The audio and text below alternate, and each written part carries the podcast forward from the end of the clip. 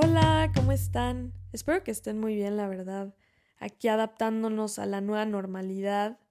Y de verdad no me voy a cansar de decir que somos garabatos evolutivos porque es muy cierto. La versión que conocíamos de nosotros mismos ayer y el cómo vivíamos ayer hoy cambió completamente y mañana va a ser igual, estoy segura de eso. Así que los invito a no aferrarse a las versiones y a ser garabatos evolutivos. Y sin más preámbulo, me presento, aquí su anfitriona Paulina Cruz. Estoy muy emocionada el día de hoy porque hoy doy inicio al primer podcast oficial hablando de arte. Ya no como introducción o yo presentándome, Hoy vamos a hablar meramente de arte. Y les voy a dar la introducción a uno de mis artistas favoritos que me cambió la vida y por muy drástico que suene y muy dramático, es la verdad. Hoy hablaremos de Jean-Michel Basquiat, mejor conocido como Basquiat, incluso conocido como el Van estadounidense. Pero antes de darles una breve introducción hacia lo que fue su vida y quién fue él, me encantaría por empezar a contarles cómo fue que yo lo conocí y la verdad es una historia muy chistosa porque todo fue gracias a Twitter. ¿Y quién diría que por medio de una red social yo conocería una de mis más grandes inspiraciones? Y pues bueno, todo empieza cuando yo un día estoy felizmente navegando por Twitter y ya ven que puedes ver los likes de tus amigos y de quienes siguen y así, pues me aparece milagrosamente una foto de un cuadro de Basquiat que se llama Skull, en español cráneo. No inventes, yo estaba impresionada le piqué a la foto, le hice zoom, yo analizando, creyéndome que era una crítica de arte y demás. Yo sin saber nada de técnica, la verdad, yo decía, sí, efectivamente, la técnica. Pero bueno, el punto fue que me impresionó este cuadro tanto que me meto a internet y le pongo en el buscador Basquiat y me aparecen miles de fotos de las obras de Basquiat, pero tristemente se quedó ahí porque la verdad no leí de su vida, no sabía quién era él, no sabía que había sido un gran artista, yo solo sabía que había un artista que se llamaba Basquiat y ya. Y casualmente ese mismo verano se me da la oportunidad de irme de intercambio a Europa, un viaje que completamente me cambió la vida. Y pues bueno, mis papás no querían que me fuera sola, entonces deciden acompañarme y aprovechamos pues para conocer lugares que nunca habíamos visitado y siempre habíamos querido y un lugar que me llevo en el corazón, de verdad, es Ámsterdam. Yo solo quería ir a Ámsterdam a visitar dos museos. Uno, el Museo de Van Gogh, y otro, el Moco Museum. Porque en el Moco Museum hay muchas obras expuestas de mi grafitero favorito que se llama Banksy. Si no lo conocen, haré un segmento de él también, no se preocupen. Y pues bueno, el chiste es que yo quería ir al Moco Museum, fuimos, mis papás y yo, yo la verdad entré por mi cuenta y ellos por la suya, como que cada quien en su rollo apreciando el arte, que creo que es padrísimo cuando uno se adentra solo a este viaje y a esta experiencia, porque cada uno siente cosas diferentes. Pues bueno, la casa es más, se parece más a una casa que un museo, porque no es tan grande, pero está increíble, de verdad. Si tienen la oportunidad de ir a verlo y a visitarlo, por favor vayan. No sé, pueden perder esta gran experiencia llena de color, de arte moderno, de graffiti y de muchísimas cosas nuevas para el ojo.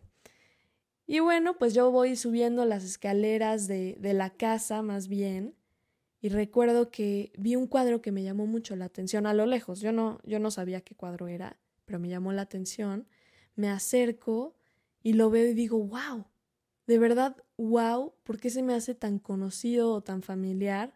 Me acerco a ver el nombre y efectivamente era de Basquiat. Se llamaba el cuadro Flexible, en español flexible, y es como una serie de pues de colores mezclados con una forma como de alienígena y está pintado en unas tablas de madera blancas. De verdad está muy interesante. Si tienen la oportunidad de ahorita mismo meterse a internet y verlo, véanlo y descubran esa experiencia que yo sentí. Total, yo estaba fascinada con la técnica de Basquiat, pero hay personas que se acercan conmigo y me dicen, Pau, esto no era arte. Un niño de cuatro años lo pudo haber hecho mejor. Y yo difiero en esto, sigo insistiendo que Basquiat era un genio y les voy a explicar el por qué, pero primero tenemos que adentrarnos un poco a la época de los ochentas, donde fue el comienzo de todo, porque en los ochentas la vida contemporánea y el ser un artista contemporáneo era una atmósfera total de anarquía, de locura, de inercia y de anormalidad, y ahora el artista era ser un lunático auténtico. ¿A qué me refiero con ser un lunático auténtico? Ese artista siempre promovía un cambio constante, nuevas tendencias, nuevas formas de expresión. En fin, era y fue una época muy loca y muy experimental. Ahora el arte ya no era considerado arte por la inspiración, ahora se veía el arte como un valor monetario. Es muy importante hacer énfasis en esto que les digo de que en ese entonces el arte ya era considerado un valor monetario y solo se hacía arte por la demanda, ya que esto dio inicio al arte contemporáneo. En los años 60 el arte y la música ya estaban relacionados, pero en los 80 se hicieron más presentes ya que ahora el artista sabía de arte, hacía arte obviamente, sabía de moda, sabía de música y aparte iba de fiesta.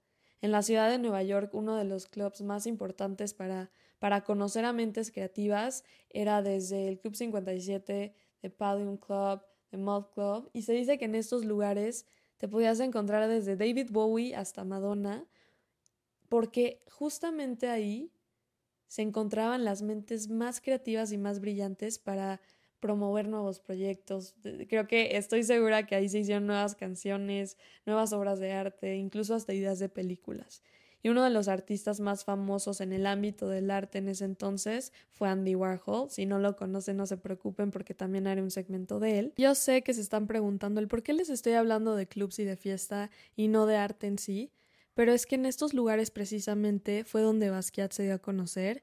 Y antes de adelantarme esa historia, me gustaría contarles un poquito sobre la infancia de Basquiat. Él nace un 22 de diciembre de 1960 en Brooklyn, Nueva York.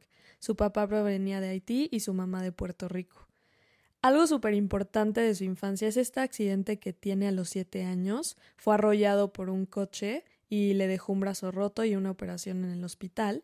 Y se dice que mientras estaba recuperando, su mamá le regala un libro que se llama Grey's Anatomy.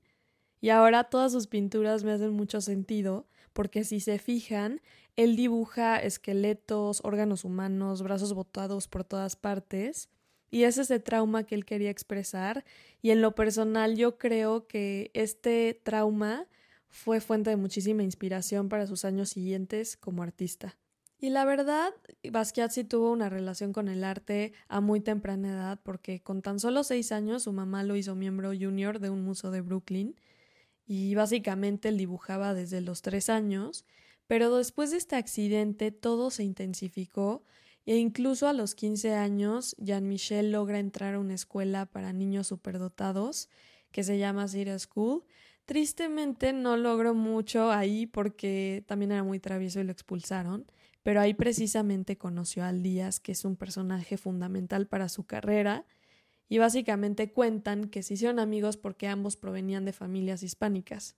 Y compartiendo gustos e intereses, Al Díaz y Basquiat se vuelven amigos y comienzan este periódico llamado Basement Blues Press, y fue en la primavera de 1977 donde Basquiat desarrolló este proyecto de crear un cómic, y básicamente la historia trata de un joven que trata de buscar una nueva sociedad, un nuevo acercamiento contemporáneo a, a este ambiente en donde él vivía, pero se encuentra con un sacerdote falso que le vende una religión falsa. Y básicamente esta historia plasmada en un cómic dio inicio a Seimo.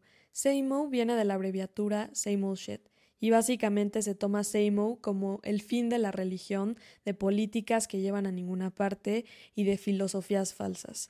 Lo que querían hacer Al Díaz y Basquiat era transmitir esta inconformidad, esta pseudointeligencia que los críticos y artistas de esa época proclamaban acabar con el racismo y básicamente corromper y marcar territorio.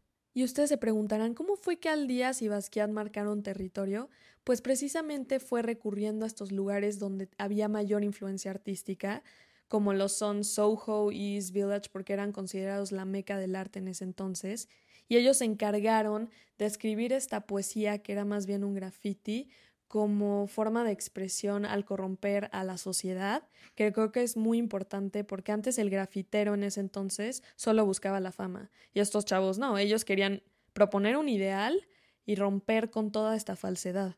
Y una de las frases que más me gustan de este movimiento Seimu es una que dice Pay for soup, build a fort, set it on fire, que en español quiere decir paga por una sopa, construye un fuerte y quémalo todo. Para mí este graffiti, que es más bien poesía, no necesita ninguna explicación, porque luego luego se ve la rebeldía interpretada en estas paredes rayadas. Y después de que este movimiento Seimo diera de qué hablar en la meca del arte, Al Díaz y Basquiat tienen una discusión y acaban con este movimiento.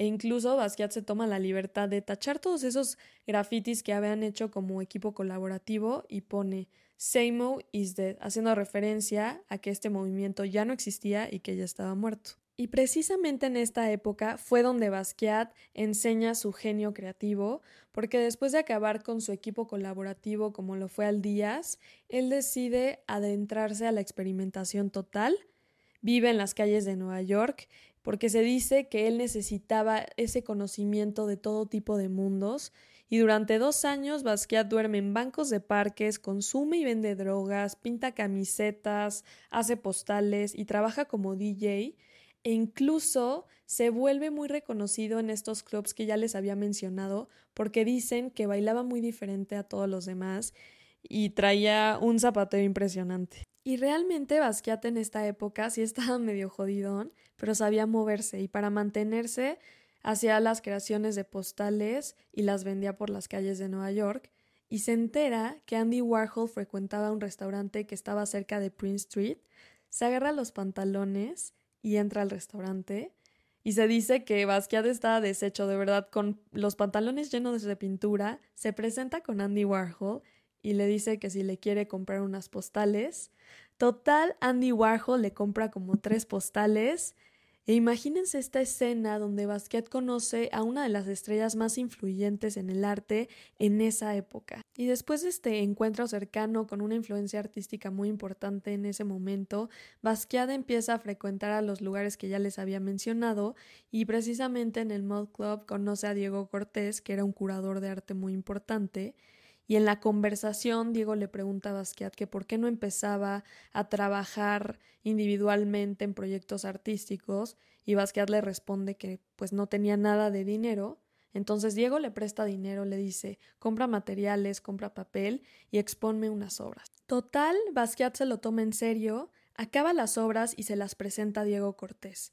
Diego cuenta que fue tanta la impresión al ver estas obras que decide armar una exposición llamada New York New Wave, donde evidentemente invita a Basquiat y causa mucha polémica a tal grado que la galería de Anina Nosei lo invita a colaborar básicamente con él, le presta el estudio y ahí fue donde Basquiat realiza su primera exposición oficial como artista individual y tiene un éxito rotundo a tal grado que de un día para otro tenía 200 mil dólares. Todo se vendió. Y una de las cosas más impresionantes del trabajo de Basquiat es que él se basaba en otros artistas tales como Da Vinci, Pablo Picasso, de Kooning, Pollock, etc. Y aparte él estaba consciente de esto y lo aplicaba en el contexto de su trabajo sin ser repetitivo. Y yo en lo personal creo que hay dos factores clave que denominan a Basquiat como un genio. Uno, su técnica, la de dibujar como un niño, creo que eso causa cierta emotividad al público porque nos recuerda que somos niños aprendiendo a crecer siempre. Y la otra, su símbolo de lealtad. ¿A qué me refiero con lealtad? Por si ustedes no lo sabían, Basquiat fue un hombre de color, un artista de color, lo cual implicaba ciertas limitaciones al expresar muchas de sus obras, y si se fijan en la mayoría de sus cuadros, Basquiat expresa y pone a la raza negra en un pedestal. Él representaba a Hank Aaron, que fue un gran beisbolista, también representaba a Joe Louis y Mohamed Ali, que fueron grandes boxeadores, también representa a Miles Davis y a Jesse Owens, y pone a todos estos famosos negros en un pedestal, representando a la raza negra como reyes del mundo, cosa que puede plasmar en sus cuadros, pero tristemente en la vida real no podía. Finalmente, Basquiat sigue plasmando sus ideales exitosamente en todas sus obras y se encuentra con personas muy importantes en el camino. Tuvo la oportunidad de hacer un trabajo colaborativo con dos de los artistas más influyentes de la época, los cuales son Andy Warhol y Francesco Clemente. Uno de los cuadros que más me gustan de este trabajo colaborativo es uno que se llama Alba's Breakfast. Y fue hasta 1984 cuando Warhol y Basquiat deciden trabajar en una colaboración ya ellos solos. Hicieron aproximadamente 200 piezas expuestas, lo cual a mí me parece increíble. Una de las piezas que más me gustan de ellos dos es una que se llama Bananas y otra que se llama Dos Cabezas, que básicamente es el autorretrato de Basquiat y de Andy Warhol.